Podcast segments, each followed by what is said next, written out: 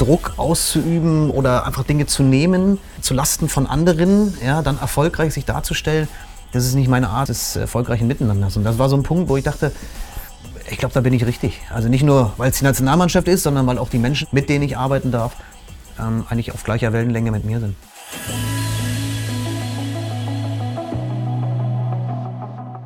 Hallo und herzlich willkommen zum WM-Special von Everyday Leadership, dem Live- und Leadership Talk der DFB-Akademie. Mein Name ist Thorsten Hermes und ich unterhalte mich für Sie mit Menschen. Und zwar mit Menschen, die so nah an unserer DFB 11 dran sind wie niemand sonst. Denn sie sind das Team hinter dem Team und unterstützen unsere Jungs mit ihrer Expertise, mit ihrem Leadership, mit allem, was sie haben. Und was sie dabei erleben, welche Erfahrungen und Tools sie mitbringen und was es aus deren Sicht für ein erfolgreiches Miteinander vor und bei der Weltmeisterschaft braucht, das werde ich Sie jetzt fragen. Und der Mann, der uns jetzt gleich einen Blick hinter die Kulissen gewährt, der ist ein waschechter Wissenschaftler. Aber als jemand, der sein Leben lang als Spieler und A-Lizenztrainer auf und neben dem Platz steht, hat der promovierte Sportwissenschaftler auch gelernt, worauf es in der Praxis ankommt, wenn man als Team erfolgreich sein will. Er sichtet, er analysiert, er schaut genau hin, denn seine Welt sind die Daten und die systematische Spielanalyse. Aber darüber hinaus sind sich alle im Team einig, dass neben all dem es seine menschlichen Werte sind, die ihn so wertvoll für unser Team machen. Bei uns ist Co-Trainer Spielanalyse Dr. Stefan Nopp. Schön, dass du da bist. Hallo, guten Morgen. Herzlich willkommen. Hi. Guten Morgen, genau. Für alle, die uns nur zuhören, wir sitzen tatsächlich in einer Kabine. Insofern sind wir sind sehr nah am Sport, so wie du es eigentlich jeden Tag bist. Ja. Ja, absolut. Also Sport ist mein Leben, Sport war mein Leben und wird hoffentlich mein Leben bleiben. Ja.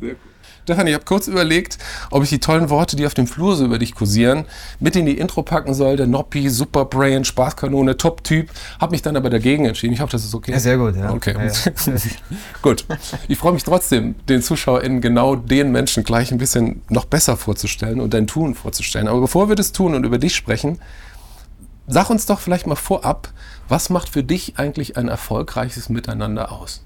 Ähm, jeder, der im Team ist, darf sich einbringen, muss sich einbringen, ähm, soll Verantwortung haben und auch das, was ich tue, darf keinen ähm, oder darf nicht auf Lasten anderer Menschen passieren. Das heißt also, der Wettbewerb, das heißt ja auch miteinander duellieren und nicht auch und nicht gegeneinander duellieren. Das heißt also auch der Wettbewerb besteht ja auf, auf Basis von Regeln der Fairness und das ist auch für uns ganz wichtig. Also wenn wir einem Weltmeister wären, dann will ich nicht Weltmeister werden, weil wir im Finale drei Spieler aus dem Spiel getreten haben ähm, und dann den Gegner massiv geschwächt haben und dann das Spiel daraufhin gewinnen, sondern dann will ich schon fair mit, mit dem Gegner umgehen und ähm, idealerweise dann auch ähm, dann erfolgreich sein. Ja. Spannend.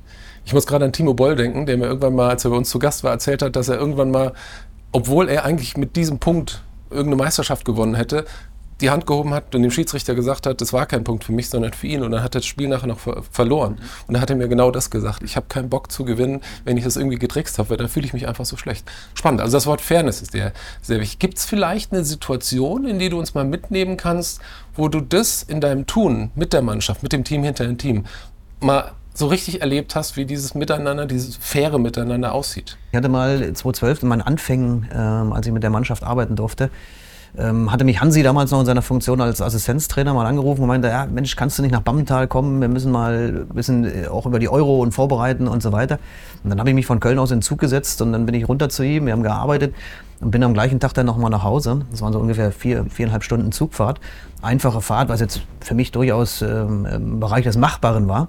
Aber das Schöne war, dass Hansi darauf, daraufhin mal äh, mir eine E-Mail geschrieben hat und äh, sich bedankt hat dass ich da gekommen bin, dass wir da äh, zielführend gearbeitet haben, aber vor allem eben auch für den, für den Einsatz. Und das war für mich, gerade zu Beginn lässt man natürlich alles stehen und liegen, wenn die Nationalmannschaft ruft und man, man darf da Teil dessen sein und man arbeitet. Da achtet man eigentlich auf so Dinge gar nicht. Aber umso schöner ist es eigentlich dann für mich gewesen, gerade zu Beginn, ich war neu, ich war jung, ich war, ja, ich habe gedacht, okay, man, man, nimmt mich vielleicht gar nicht so richtig wahr, ja, in dem, in dem Moment. Und dann äh, schrieb mir der Assistenztrainer in, in seiner Funktion damals, ähm, ja, wie, wie, er sich bedankt hat und wie, wie wichtig ich dafür bin und, und fürs Ganze und, und, und, er kann es einschätzen, was es bedeutet an Aufwand und so. Und das war für mich ja, so, ein, so, ein, so ein Signal, wo ich denke, ey, da ist echt, da geht man fair miteinander um. Das meinte ich eben auch vorhin mit, mit, dem, mit dem fairen Umgang, nicht nur mit dem Gegner, sondern auch innerhalb des Teams. Also Druck auszuüben oder einfach Dinge zu nehmen, ähm, oft zu Lasten von anderen, ja, dann erfolgreich sich darzustellen das ist nicht meine Art des, des erfolgreichen Miteinanders. Und das war so ein Punkt, wo ich dachte, ich glaube, da bin ich richtig. Also nicht nur, weil es die Nationalmannschaft ist, sondern weil auch die Menschen, die dort, äh, die dort arbeiten und ähm, mit denen ich arbeiten darf, ähm, eigentlich auf gleicher Wellenlänge mit mir sind. Du hast gesagt, am Anfang war das gerade bei euch so, aber es ist ja heute auch noch so. Und ich frage mich, was ist in diesem Team so besonders, dass dieses auch gelebt wird? Wie kommt man dahin, dass diese Fairness und diese Wertschätzung an der Tagesordnung bleibt über so viele Jahre? Ich glaube ganz einfach, dass das ja durchaus auch eine Sozialisation ist. Also der Menschen, die da, die da hinkommen, sind meiner Meinung nach schon durchaus auch so sozialisiert. Sie tragen es in sich, also miteinander umzugehen. Also es ist auch nochmal ein anderes Beispiel, was mir ein ganz banales Beispiel eigentlich. Also wir, wir hören dann einander zu. Das ist, glaube ich, ganz elementar. Also zu, nicht nur zu fragen, so in den Raum hinein, na, wie geht's dir? Und dann habe ich aber eigentlich schon meine Frage vergessen und höre dir die Antwort, hör bei der Antwort nicht mehr zu. Es geht ja häufig oder es gibt ja viele Situationen, wo das so ist. Und das ist bei uns eben nicht so. Also man fragt auch ehrlich und man antwortet auch ehrlich und man hört auch ehrlich zu. Und ich glaube nochmal, das ist bei den Kolleginnen, die bei uns ähm, im, im, Team, hinterm Team, auch im Trainerteam und auch bei den Spielern, ist das, glaube ich, äh, gang und gäbe. Und das ist, glaube ich, ein ganz banales ähm, Beispiel, aber was uns, was uns extrem wichtig ist. Und äh, geht auch um, um, um, um Namen beispielsweise. Als ich in meiner Funktion an, an der Do als Dozent an der Hochschule war, da hatte ich so Kompaktkurse, die finden nur am Wochenende statt. Das heißt, ich hatte keine Chance, die Menschen kennenzulernen, sondern hatte nur eine Liste voller Namen. So, und der ging dann über zwei Tage und mir war extrem wichtig, dass ich zu Beginn sehr zügig wusste, wer wer ist und wie jeder heißt, weil ich das total unangenehm finde, wenn ich sagen muss, äh, du oder du, sondern wirklich ihn mit Namen oder sie mit Namen anzusprechen, war mir extrem wichtig. Und das heißt, in, dem, in der ersten Dreiviertelstunde dieses Kompaktkurses war eigentlich für mich nur bei der Vorstellung, ist derjenige anwesend, diejenige anwesend, Kreuz gemacht und kurz beschrieben, was ist, was vielleicht am äußerlich, wo ich, mich, wo ich mich daran orientieren kann. Ach, du schreibst dir sogar auf. Dann hatte ich so eine, ja, dann hatte ich so eine, so eine Stunde, das war so ein, so ein äh, ja, eigentlich, die Studierenden haben eine Lehrprobe gehalten. Das heißt, ich musste jetzt nicht aktiv unterrichten, sondern ich musste nur beobachten. Aber die erste Lehrprobe ging bei mir eigentlich inhaltlich fast an mir vorbei, sondern weil ich nur dabei war, wer ist wer. Also zu gucken, wie heißen die ähm, oder der, derjenige. Und das war ganz, ganz spannend, weil irgendwann auch mal ein Feedback kam von den Studierenden und fragten mich, Herr Stefan, wie, wie, wie kannst du eigentlich in der Kürze der Zeit die ganzen Namen? Ich sage, ja, das sehe ich mich interessiert mich ja. ja. interessiert mich ein. Weil ich finde, das ist es, ist ja auch wieder eine banale Nummer, aber ich glaube, da, ähm, ja, da, da, kann man ganz gut dran messen, ob man zuhört und ob, ob einem das wichtig ist, wer einem gegenüber sitzt. Und das ist äh, ja bei uns, wie gesagt, im, im Team hinter dem Team und auch im Trainerteam eine extrem wichtige ähm, Eigenschaft und Wert. Ja. Klasse. Also ich glaube, die Menschen, die sich eben gefragt haben, was ich mit diesen, mit deinen Werten meinte, die verstehen jetzt ein bisschen, was ich damit sagen wollte. Schön. Ähm, jetzt reden wir über solch menschliche Dinge, die wir gerade haben. Trotzdem ist dein Job ja auch was, was viel mit Technologie zu tun hat. Und ich würde gerne mit dir mal, damit man das vielleicht mal so ein bisschen besser greifen kann, bei so einem WM-Spiel. Da sehen wir als FernsehzuschauerInnen ja überwiegend die, die 22 Männer, wie sie über den Rasen flitzen. Vielleicht mal an der einen oder anderen Stelle den Hansi, wenn er, wenn er sich ärgert oder wenn er, wenn er jubelt. Aber da passiert ja bei dir und dem Team hinter dem Team noch viel mehr. Nimm uns doch vielleicht mal mit, was machst du und das Trainerteam eigentlich während dieser 90 Minuten? Ja, wir sind, oder meine Rolle speziell, auch im Bereich der Analyse, wir sitzen eben oben auf der Tribüne, also wir, wir beobachten eigentlich von einer, von einer sehr guten Perspektive, sowohl live das Spiel, als auch dann eben äh, digital. Also wir leben eigentlich in drei unterschiedlichen Welten. Also das eine ist das Live-Spiel, das zweite ist dann tatsächlich die ähm, Beobachtung am Rechner, zu sagen, ich kann noch mal kurz reingehen und gucke mir die Situation noch mal an. Also ich springe eigentlich zwischen dem, was da unten, weil die halten ja für mich nicht an, die spielen ja weiter. Die sagen ja nicht, oh, der muss da oben erstmal gucken. Bin ja kein VRA, sondern äh, bin eben in der Live-Analyse tätig. Ähm, Macht es nicht unbedingt einfacher, weil das Spiel weiterläuft. Manchmal kommt auch in der Nachbetrachtung für mich so, ich denke, oh, warst du bei dem Spiel überhaupt dabei? Weil jetzt kommen wir so fünf Minuten, die hast gar nicht gesehen, ja, die hast gar nicht so wahrgenommen. Ähm, und die dritte, ähm, äh, dritte Welt, in der ich dann tatsächlich lebe, ist dann die digitale Welt, äh, die, die, die Audio-Welt. Ähm, das heißt auch die Kommunikation unten mit der Bank. Ähm, sowohl du zeigst aufs Ohr gerade für alle, die uns nur hören. Genau, also aufs Ohr. Wir sind, genau, wir sind ähm, auditiv verbunden. Ähm, sowohl mit den Kollegen auf der Bank als auch mit den Kollegen, die äh, die Spieler, die, die, die, die Einwechselspieler dann da tatsächlich gerade äh, warm machen, also mit den Athletiktrainern, sodass wir innerhalb des Trainerteams eben ähm, auditiv verbunden sind und sowohl von oben Informationen runtergeben können auf die Bank, als auch von unten natürlich selektieren und wahrnehmen, um dann auch bestmöglich für den eigentlich wirklich einzigen Zeitpunkt, wo du das Spiel aktiv steuern kannst, auch als Trainerteam, nämlich in der Halbzeitpause, dann auch optimal vorbereitet zu sein, wo wir vielleicht nochmal äh, zwei, vielleicht auch mal drei Szenen dann tatsächlich nochmal äh, mit der Mannschaft besprechen können. Also das heißt, das nächste Mal, wenn wir Markus Sorg an sein Ohr greifen sehen und er dann zu Hansi geht und ihm was flüstert, wissen wir, er hat vielleicht vorher mit dir gesprochen. Auf jeden Fall fand da Kommunikation statt, ja. Sehr gut. Das ist ja immer schon mal eine gute Sache. Dann wurde das Spiel hoffentlich gewonnen. Ähm, dann wäre für mich die spannende Frage, was passiert denn nach, beziehungsweise vor dem nächsten Spiel? Was ist denn dann deine Rolle? Das ist eigentlich ein fließender Übergang. Also es ist meistens so, dass wir dann ins Hotel zurückfahren ähm, und für die meisten dann durchaus der Abend auch ausklingt beim, beim nächtlichen äh, Mittagessen, äh, will ich mal sagen. Für uns heißt es eigentlich nur kurz nochmal Kraft sammeln und dann gehen wir im, im, im kleinen Trainerteam, äh, meistens mit, äh, mit Danny Röhl oder mit Markus Sorg, dann tatsächlich nochmal in, in Klausur und gucken uns dann zumindest schon mal die ersten 45 Minuten nochmal an. Ähm, so wie es gerade schon mal sagte, auch ohne Emotionen. Natürlich ist man noch geprägt von dem Spiel, aber man weiß, wie es ausgeht. Man kann jetzt weniger mal beeinflussen. Aber das macht ihr direkt nach dem Spiel? Das machen wir dann schon noch nachts. Also das heißt, die Nächte sind dann durchaus ähm, ja, bis um drei, bis um vier. Warum macht es so nah daran? Ähm, ist es da noch frischer? Ja, also es ist frischer und du hast eben, der, der, der Folgetag ist auch geprägt von, von vielen anderen Dingen, ähm, wie Spielersatztraining äh, für, die, für die Trainerkollegen, dann, die, die auf dem Platz mitgehen. Ähm, da ist wenig Zeit zwischen dem äh, abgelaufen und dem nächsten Spiel meistens in dieser äh, Nations League ähm, oder Week of Football, aber auch beim Turnier jetzt in Katar. Es sind nicht so viel Zeit. Also es hat einfach Zeitgründe und zum einen eben, wie gesagt, weil man noch ähm, durchaus auch geprägt ist von dem Spiel und die Situation noch, noch klarer im Kopf hat. Ähm, und da geht man also wieder schon mal in das Spiel rein und, und schaut sich dann äh, meistens so 45 Minuten an, geht dann schlafen, verarbeitet natürlich auch im Schlaf viel, muss man auch sagen, auch wenn die Nächte kurz sind, aber man verarbeitet dann nochmal relativ äh, gut und geht dann nächsten Tag nochmal hin und macht das Spiel ähm, ähm, analysiert es dann nochmal fertig und ähm, stellt dann daraus wieder eine Quintessenz zusammen, die dann ja, eigentlich in so einer Nachbetrachtung mündet. Manchmal ist es aber auch so, dass wir die Nachbetrachtung direkt auch mit dem Folgespiel verknüpfen, weil bestimmte Elemente einfach auch da wiederkehrend sind und wir dann äh, darauf Bezug nehmen. Also das ist so der, der, der übliche Ablauf dann unmittelbar nach dem, nach dem Spiel. Ja.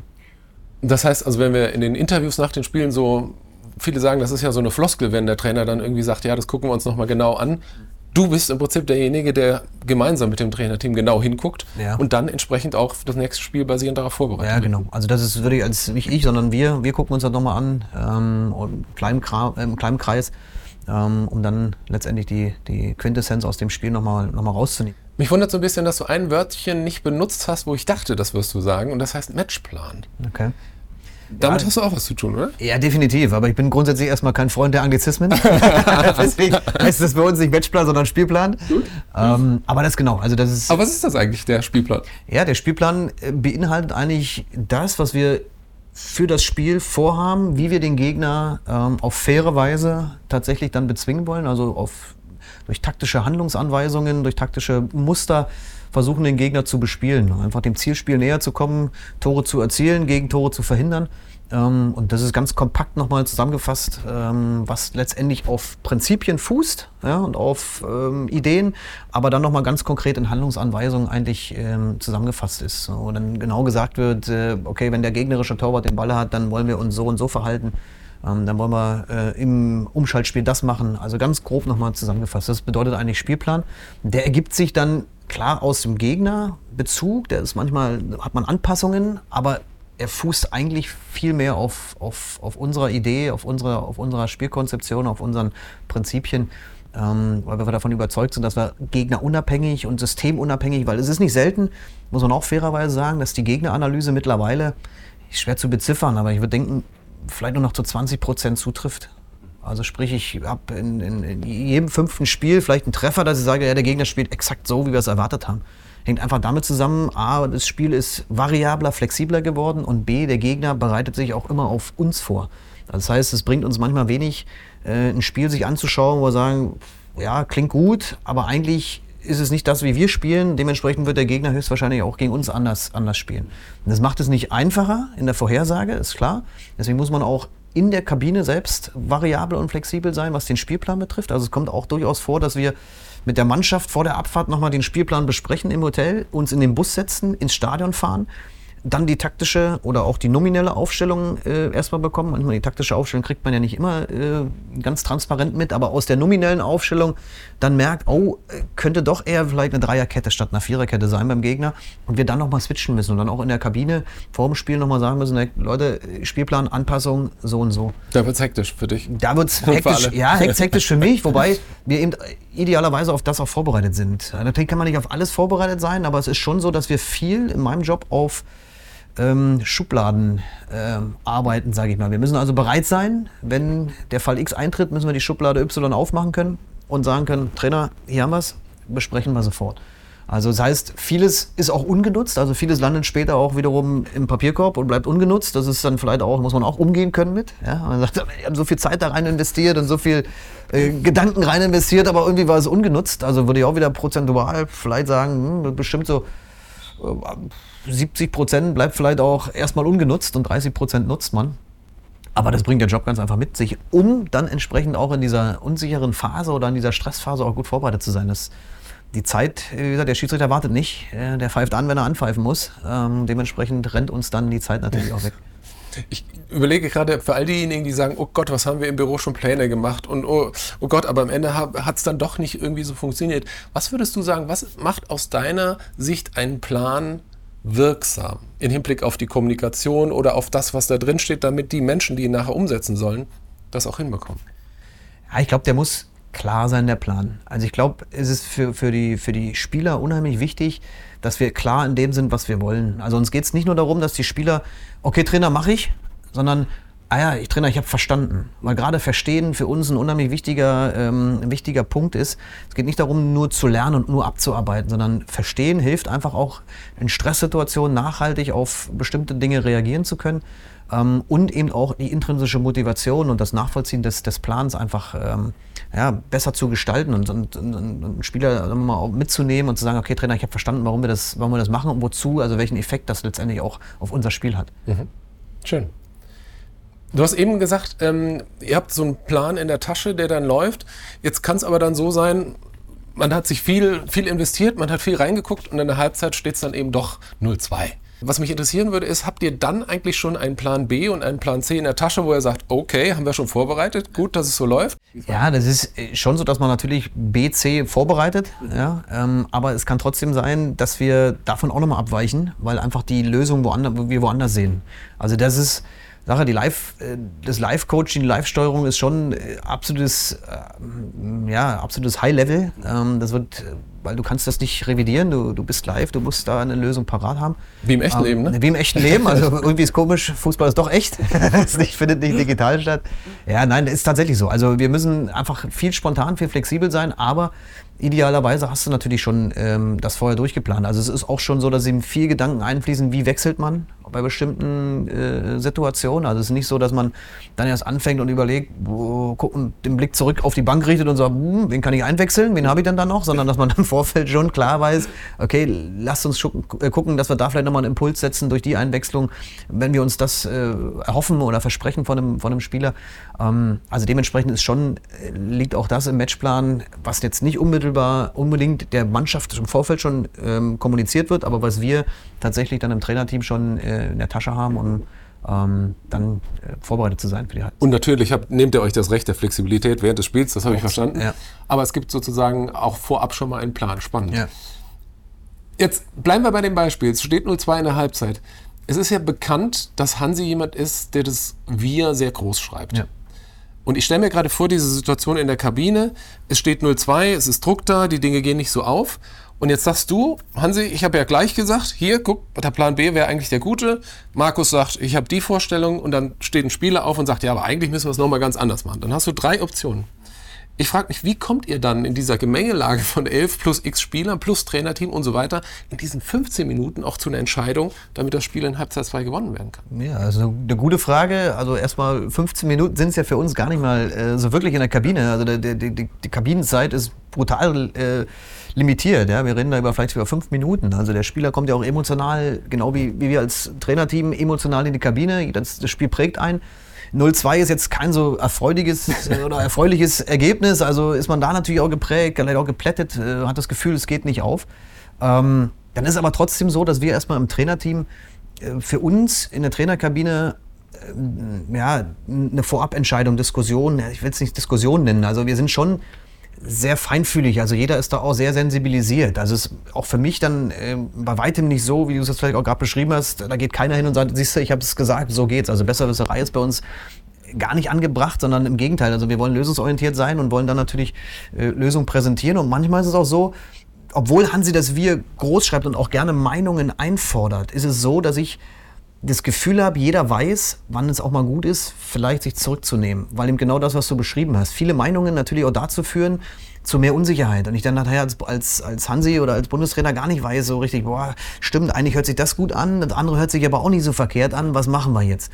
Also auch da ist es wichtig, gut zuzuhören, ein Gefühl dafür zu haben. Und dann kommen wir wieder zu dem Punkt des erfolgreichen Miteinanders, der Empathie, ähm, auch zu spüren, okay, es ist gut, jetzt mal, du könntest was sagen, es nimmt dir keiner übel, aber es ist nicht zielführend. Die Diskussion und das, das, das ähm, Meinung einfordern und auch fördern, ähm, das gibt es bei uns schon auch, in, in, aber in Situationen, wo weniger äh, der zeitliche Druck vorhanden ist. Äh, da ist auch schon mal gut, da, da, da, diskutieren wir auch schon mal, weiß nicht, fünf, sechs Stunden über eine Kaderzusammenstellung. Ja? Und dann denkst du, okay, nochmal eine Meinung, nochmal eine Meinung. Wenn der, wenn der zeitliche Druck nicht gegeben ist, dann ist es, glaube ich, auch gut, weil auch da hilft natürlich eine konträre Meinung äh, sagen wir mal, sein eigenes, seine eigene Denkweise nochmal noch mal anzupassen oder zu, zu überprüfen, also zu argumentieren. Und deswegen ist da schon wichtig, dass wir kontrovers diskutieren und nicht alle immer nur Ja sagen und sagen, ja, stimmt so, stimmt so, stimmt so, sondern dass wir da eben durchaus äh, viel, ja, Diversität an, an, an Meinungen einfach auch zulassen und auch einfordern. Das ich habe auch gerade an das Wort gedacht, tatsächlich. Ihr ja. schätzt die Vielfalt und das ist, ist ja, eine tolle Sache. Und du hast am Anfang ja auch gesagt, dann das Interesse zu haben, was will mir der andere gerade sagen, genau. ähm, ist ja total eine Gabe. Klasse. Komm, lass uns noch ein bisschen über dich und deine Arbeit sprechen. Für diejenigen, die jetzt denken, der Herr Doktor, ähm, sitzt er dann da an ganz vielen Computern, wie du es geschrieben hast? Ist das alles durchtechnologisiert? Oder mit welchen Menschen arbeitest du eigentlich zusammen, damit du das machen kannst, was du da so toll beschreibst? Ja, natürlich ist das jetzt nicht eine One-Man-Show, sondern wir haben natürlich auch ein, vor allem ein Team. Also wir haben zum einen mit, mit Leo Höhn, äh, jemanden, der aus dem Bereich der Spielanalyse kommt, der ähm, die Frauennationalmannschaft schon betreut hat und auch U-Nationalmannschaften betreut hat, der so eine langjährige Expertise auch in dem Bereich hat, wo wir uns eigentlich äh, echt gut abstimmen, durchaus auch ohne groß verbal zu kommunizieren. Der andere eigentlich auch schon weiß, okay, äh, das und das brauchen wir jetzt. Dann haben wir dazu noch einen, einen Kollegen, den Pascal Bauer, der ist ähm, Datenanalyst, der verantwortet den Bereich, kommt aus dem, ist ein hat äh, Informatik auch äh, studiert und ähm, ist auch nochmal ein ganz interessanter Blickwinkel, wenn uns dann eben tatsächlich mal Daten vielleicht auch vor Augen führen, oh, das habe ich jetzt gar nicht so wahrgenommen, sondern da muss ich nochmal reingehen, ja, also dass mir Daten nochmal helfen, vielleicht auch meine Blickweise nochmal ein bisschen zu schärfen. Und das ist so ein ganz kleines internes Team. Natürlich haben wir darüber hinaus weitere Kollegen ähm, im, im, in der Abteilung der Spielanalyse von, von Christopher Clemens, wo uns Leute einfach auch nochmal ähm, und Kolleginnen noch nochmal zuarbeiten ähm, in bestimmten Bereichen, wenn es darum geht, vielleicht auch unsere einzelnen Spieler zu begleiten übers Jahr zwischen den Lehrgängen, ähm, sie so ein bisschen in der Videoanalyse ja, zu beobachten, ganz einfach, um dann auch ähm, Videoprojekte zusammenzustellen, die wir mit den Spielern besprechen können. Also es ist auf jeden Fall keine One-Man-Show. Wir haben dazu noch das Team Köln, in, in, in Studierende, die einen Zertifikatsstudiengang äh, an der Deutschen Sporthochschule in Köln belegen, die, wow. die uns Basisdinge äh, auch im Rahmen ihrer Ausbildung äh, als Ergebnisse zur Verfügung stellen, die wir dann, die wir dann nutzen können. Also es ist ein großes, großes Team und der Bereich der Technologie, den du, den du angesprochen hast, der hat natürlich oder gewinnt natürlich zunehmend an Bedeutung. Also ich erinnere mich so an meine Anfänge da war, da war Bleistift und Zettel. Also das hört sich jetzt an, als ob ich aus einer ganz anderen Generation komme, aber der Bereich der Technologie hat sich einfach in dem, ähm, ja gerade mit dem Bereich der Spielanalyse unheimlich äh, entwickelt. Also meine Anfänge waren mit der Mannschaft 2011, also so lange noch nicht her, das sind jetzt elf Jahre. Aber da war es noch nicht möglich, dass ich während des Spiels im Laptop sofort das Videobild einspielen konnte und mit dem Videobild äh, in die Kabine gehen konnte. Das hört sich für uns alles so normal an aktuell, ähm, wie es auch ist. Also wenn ich heute meinen Arbeitsplatz während des Spiels äh, mir anschaue, da ist schon, also da brauchen wir, früher hatte ein Platz hinter der Bank gereicht, heute brauchen wir fast eine ganze Reihe oben auf der Medientribüne, weil wir drei, vier Laptops dazu stehen haben. Und was auch möglich ist, also auch an, an, an Daten, Live-Datenerfassung, also Positionsdatenerfassung, die dann wiederum leicht zeitversetzt in den, in den Laptop eingespielt werden können. Das ist jetzt mittlerweile auch anhand von Daten, anhand von Algorithmen, künstlicher Intelligenz auch möglich.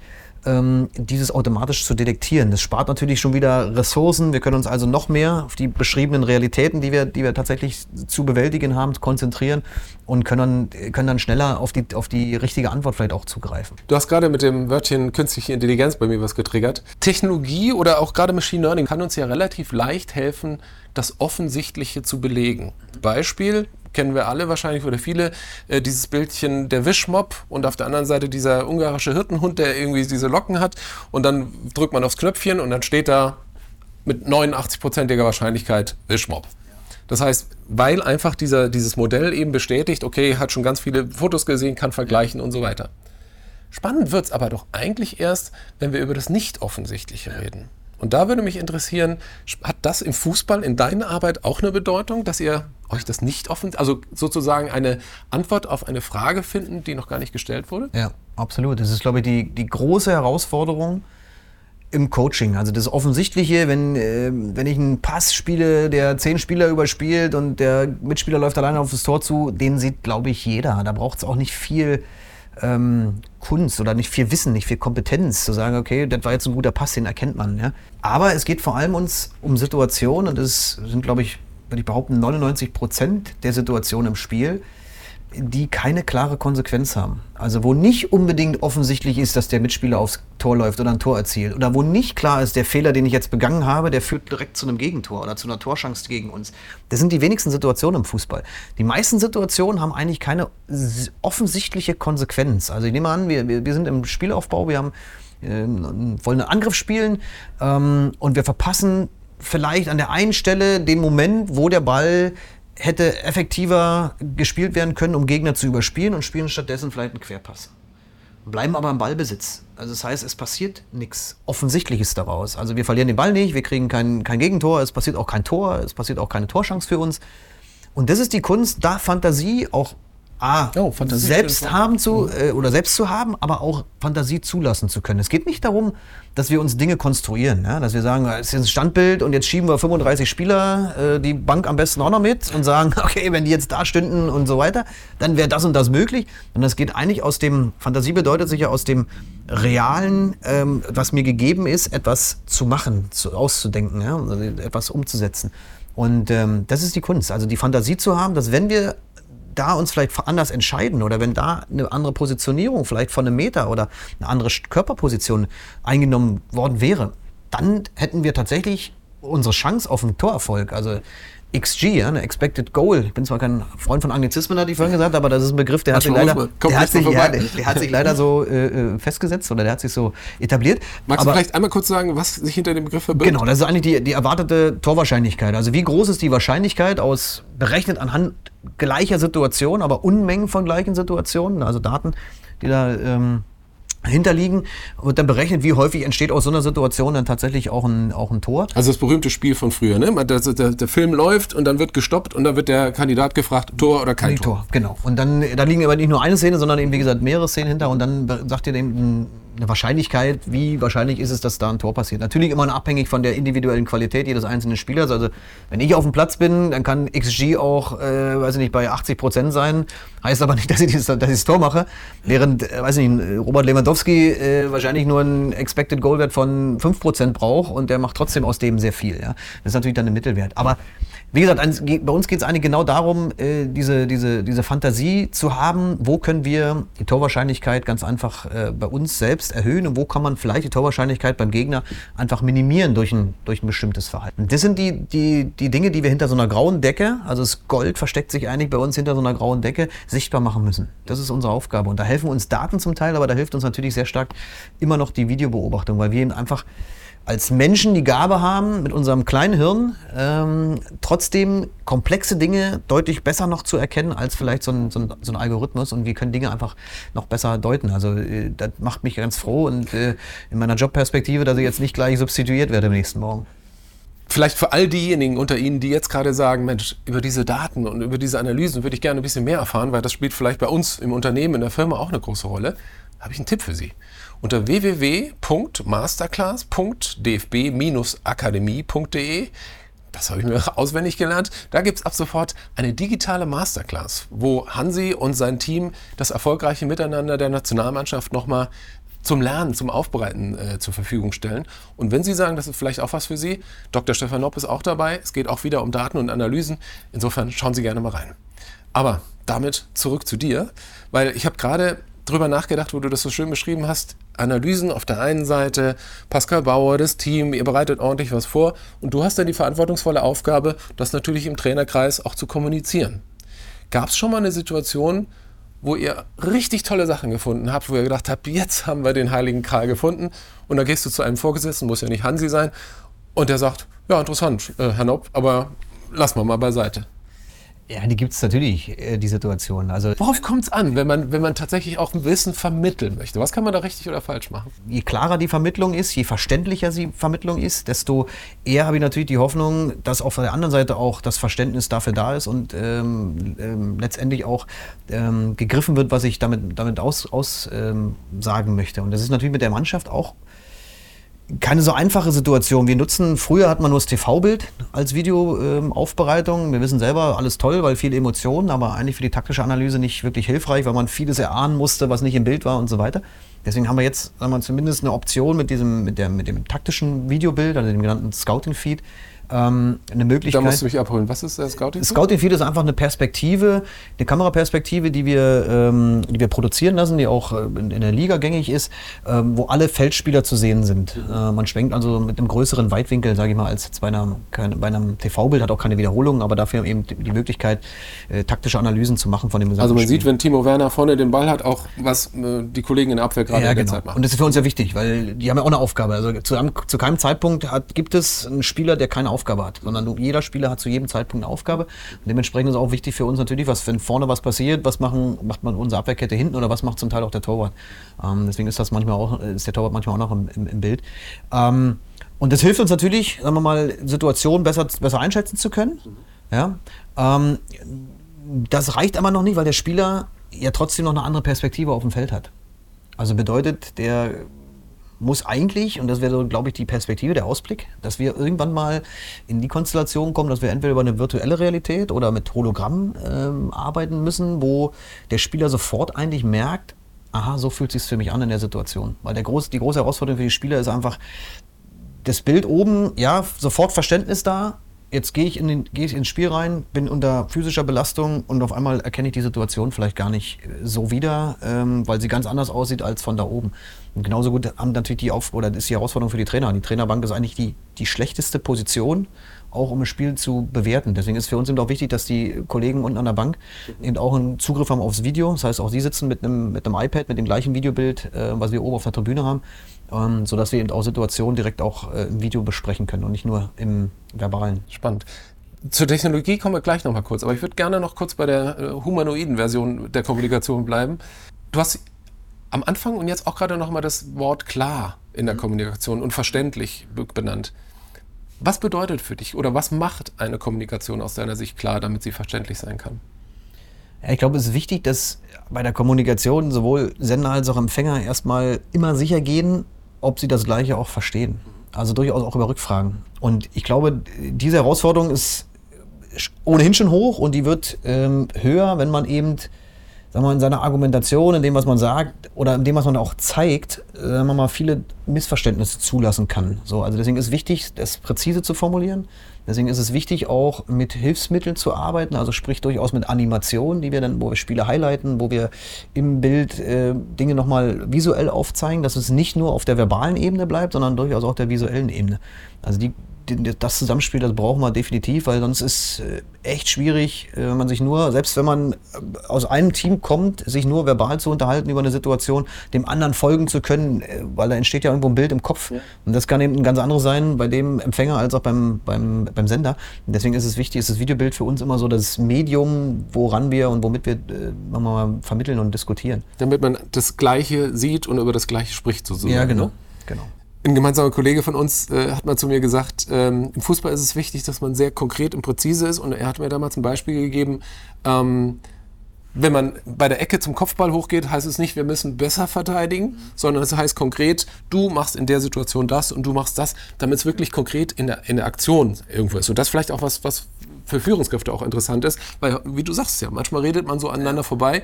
Sagt das Gleiche, meint aber was Unterschiedliches. Insofern einfach konkret und transparent sein. Absolut. Ich meine, es gibt zwei Ansätze. Es gibt natürlich den Ansatz der expliziten Vermittlung. Das heißt, ich sage dir ganz konkret, was du zu tun hast. Ja, das ist, glaube ich, auch, dann bist du klar in deiner, deiner, ähm, deiner Handlung. Ändert sich aber die Situation, ändert sich die Konstellation, kann es sein, dass du mit dieser Handlungsanweisung nicht viel anfangen kannst. Deswegen ist für uns natürlich wichtig, dass wir Dinge so vermitteln, dass Verständnis da ist. Also, dass man versteht, warum ich dann vielleicht so handle und vielleicht auch als Spieler selber oder den Spieler dahin begleite, selbst zu dieser Handlungsempfehlung auch zu kommen. Also das ist auch für uns nicht unwichtig. Jetzt haben wir natürlich nicht ganz so viel Zeit wie vielleicht eine Vereinsmannschaft. Wir sind äh, geprägt von, von kurzen Intervallen, die wir zusammen sind. Da bleibt nicht viel Training, da bleibt auch nicht viel Möglichkeit zu diskutieren und zu sprechen und zu vermitteln. Aber das wäre eigentlich der ideale Weg. Du begleitest äh, die Spieler dahin, stellst vielleicht auch Fragen, machst sie neugierig und die Spieler probieren aus, äh, merken über Try and Error, haben dann Denkmodelle, die, wo, wo sie dann vielleicht auch an Grenzen kommen ähm, äh, weil der Mitspieler sie nochmal prüft und am Ende gibt es so einen Prozess und am Ende weiß eigentlich jeder, warum, weshalb man vielleicht in der Situation so reagieren sollte und in der Situation so. Das bleibt oft nicht aus, deswegen geht man häufig diesen Weg der expliziten Vermittlung. Ist bei uns ja auch so von Tag zu Tag äh, oder von Spieltag zu Spieltag, da sind nicht viel, ist nicht viel Zeit, also geht man relativ schnell hin und äh, geht über die explizite Vermittlung und sagt, okay, wir wollen in der Situation das, das und das. Und das ist, ist so, eine, so, eine, so eine Herausforderung, so eine Balance, die wir finden müssen zwischen dieser impliziten Vermittlung, also ich kriege dahin gehend oder begleite den, den, den Spieler eigentlich dahingehend selbst, zur Selbsterkenntnis über intelligente Fragen, über wie gesagt, ähm, intelligente Aufforderungen. Ähm, oder ich vermittle es ihm explizit und ähm, gebe dem Spieler eine klare, eine klare Handlungsanweisung mit. Hilfe zur Selbsthilfe. So klingt das. Klingt sehr gut. Dann lass uns zum Schluss vielleicht noch einmal zu dem Technologie-Thema kommen. Und da habe ich tatsächlich ein Quote von dir, ich habe es mir hier aufgeschrieben, äh, dass du mal damals gesagt hast, als es um die, unsere Weltmeisterschaft in Brasilien ging. Und zwar hast du da mal gesagt, wir sind 2014 auch Weltmeister geworden, ohne dass wir die Daten genutzt haben. Du bist ja schon seit 2010 am Start. Insofern, ich habe gedacht, redet da über seinen Vorgänger. Aber nee, das klingt ja so ein bisschen, als würdest du deinen eigenen Job in Frage stellen. Oder wie hast du das damals gemeint? Ja, ich glaube, man muss es ja mal in Zeitgeschichte auch einordnen. Ne? Mhm. Also vor zehn Jahren, wie gesagt, wir waren froh, wenn wir, wenn wir ein entsprechendes Videobild äh, bekommen haben. Es ist natürlich trotzdem immer noch wichtig, dass man eben auch gemäßigt damit umgeht. Also man kann jetzt nicht, also es ist bei uns auch so heute noch so, dass wir nicht anhand von Daten immer mal Spiele bewerten oder dass wir anhand von Daten Leistungen einzelner Spieler bewerten und sagen, hey, du bist hier, da war es nicht gut, das war kein gutes Spiel, sondern da ist schon wichtig, den Kontext dieser Daten zu verstehen. Und je, je kontextualer die Daten wären, also je mehr sie eigentlich der Realität entsprechen und auch entsprechend interpretiert werden, desto interessanter werden die natürlich für uns. Ja? Ähm, also wie gesagt nochmal, wenn, wenn, wenn ich einen Spieler habe, der eine reine Passerfolgsquote von 100 Prozent habe, äh, hat, dann habe ich jetzt da noch keinen Kontext dran. Dann habe ich also nacktes Fleisch, will ich mal, oder nackten Knochen. Ich brauche Fleisch drumherum, ich brauche äh, den Kontext. Also in welchem Zusammenhang hat er denn die Bälle gespielt? Ja? Ähm, waren das alles nur Sicherheitspässe oder war der auch irgendwie effektiv an dem äh, Herausspielen von Torchancen beteiligt? Ja? Hat er vielleicht Optionen gehabt, wo er äh, einfach der Mannschaft hätte helfen können äh, beim Herausspielen von Toren, aber verpasst die oder spielt aus Sicherheit lieber den, den Querpass. Und das fehlt uns ähm, dann in, in, in vielen Bereichen noch, was die Daten betrifft, aber wir sind auf einem guten Wege, sagen wir mal, immer mehr Fleisch an den Knochen zu bekommen ähm, und die ähm, Daten einfach auch effizienter einsetzen zu können. Ich muss gestehen, ich finde diese, diesen differenzierten Blick auf die Technologie und die Daten, die du hast, äh, qua deiner Rolle sehr, sehr spannend. Und deswegen möchte ich vielleicht damit enden, mit dem ich begonnen habe, nämlich mit einem Quote von einer deiner KollegInnen, äh, mit dem ich gesprochen habe. Und derjenige sagte zu mir, der Noppi, so heißt du bei uns intern, der ähm, ist ja schon jemand, der sich für Technologie total interessiert und offen ist und so weiter. Aber er ist auch niemand, der die Technologie nur wegen der Technologie wegen einsetzt. Erste Frage, stimmt das, was die Person gesagt hat? Und zweitens, was meint er damit? Ich weiß ja nicht, mit wem du gesprochen hast, ob derjenige glaubwürdig ist. Nein, aber es ist tatsächlich schon so. Also äh, das ist die Gefahr dabei. Also neugierig sein ist auch ein Credo von, von Hansi. Da sind wir auch, weil es total spannend ist, was der Markt so hergibt. Man muss eben aber nur aufpassen, dass man sozusagen nicht überrannt wird davon und sich nur leiten lässt von, oh, klingt super, klingt toll, klingt äh, überragend und du hast nachher nur noch Technologie zu verwalten und weißt eigentlich gar nicht mehr so die Basis des Ganzen und sagst, okay, die, du musst da trotzdem irgendwie aber eine Information darunter bringen. Also das ist so ein bisschen die Gefahr bei dieser, bei dieser Entwicklung, da gut innezuhalten, gezielt zu gucken, wo hilft uns was und was hilft uns vielleicht nicht. Und manchmal ist es auch besser, man weiß gar nicht, dass es etwas gibt. Also, das ist in dem Moment, wo du weißt, dass, du, dass es da nochmal eine Technologie XY gibt, äh, heißt natürlich auch, du musst dich damit auseinandersetzen und du hast immer so ein bisschen latent dieses Gefühl, wenn ich das nicht nutze und es geht nachher schief, äh, hätte ich es mal doch vielleicht, hätte uns dann weitergeholfen. Also manchmal ist es einfach besser, du, du, du weißt von, von bestimmten Dingen nicht und ähm, bist einfach gezielt und fokussiert auf das, was du, was du, wovon du überzeugt bist und lässt dich davon auch nicht umleiten, ja, oder wegbringen ähm, und abbringen. Das ist schon auch ein wichtiger Punkt bei uns, weil wir natürlich sehr, wir entwickeln, wir geben auch viele Impulse an die Technologie, an den Technologiewettbewerbermarkt. Also einfach, wo du sagst, okay, da wäre es cool, wenn wir da besser werden könnten, wenn wir da effizienter werden können. Ähm, aber trotzdem muss man eben aufpassen, dass man nicht ja, sich komplett abschafft und äh, am Ende vielleicht gar nicht mehr den Fokus fürs Wesentliche hat, nämlich fürs Spiel 11 gegen 11 auf dem Platz. Und da habe ich noch eine, eine Buch- und eine, eine, Schauempfehlung. Professor Harald Lesch hat auch mal den Satz geprägt, der Mensch schafft sich ab. Insofern, wenn Sie sich dafür interessieren, auch gerne da mal reinschauen. Aber für unseren Talk möchte ich festhalten. Erstens, du hast in der Tat den genauen Durchblick. Ich bin dir sehr dankbar, dass du ihn für uns heute geöffnet hast. Zweitens, Technologie kann helfen, aber es kommt eben auch wie immer auf uns Menschen und das Team hinter dem Team an. Insofern cool, dass du es für uns geöffnet hast. Ich entlasse dich aber nicht, ohne dir auch die Frage zu stellen, die wir natürlich all unseren Gästen stellen. Und die geht so. Everyday Leadership. Das bedeutet für mich. Das bedeutet eigentlich für mich jeden Tag aufmerksam zu sein und je, also aufmerksam in Form von was macht mein Umfeld, was macht mein was machen meine Mitmenschen, die mit mir, zu, die mit mir arbeiten und jeden Tag auch wieder zuhören. Auch wenn die Prozesse so eintönig und gleich erscheinen, ist jeder Tag ja doch für jeden Menschen etwas anderes. Das heißt, ich weiß nicht genau, wie kommt heute mein Kollege oder meine Kollegin ins Büro. Also kann ich nicht gleich erwarten, dass sie genauso funktioniert, wie es gestern funktioniert hat, sondern ich muss gucken und dementsprechend muss ich auch dann meine Ansprache anpassen. Ich muss anpassen, äh, wie kann ich äh, denjenigen fördern, wie kann ich ihn fordern. Und deswegen ist für mich das so unheimlich wichtig, auch wenn die Personen die gleichen sind, auch wenn die Prozesse die gleichen sind, trotzdem wachsam zu sein, aufmerksam zu sein und gut zuzuhören und gut zu beobachten, wie ist mein Umfeld, wie reagiert mein Umfeld, auf welchem emotionalen Level hole ich mein Umfeld eigentlich ab. Und das lassen wir genau so stehen. Schön, dass Sie dabei waren und machen Sie es gut.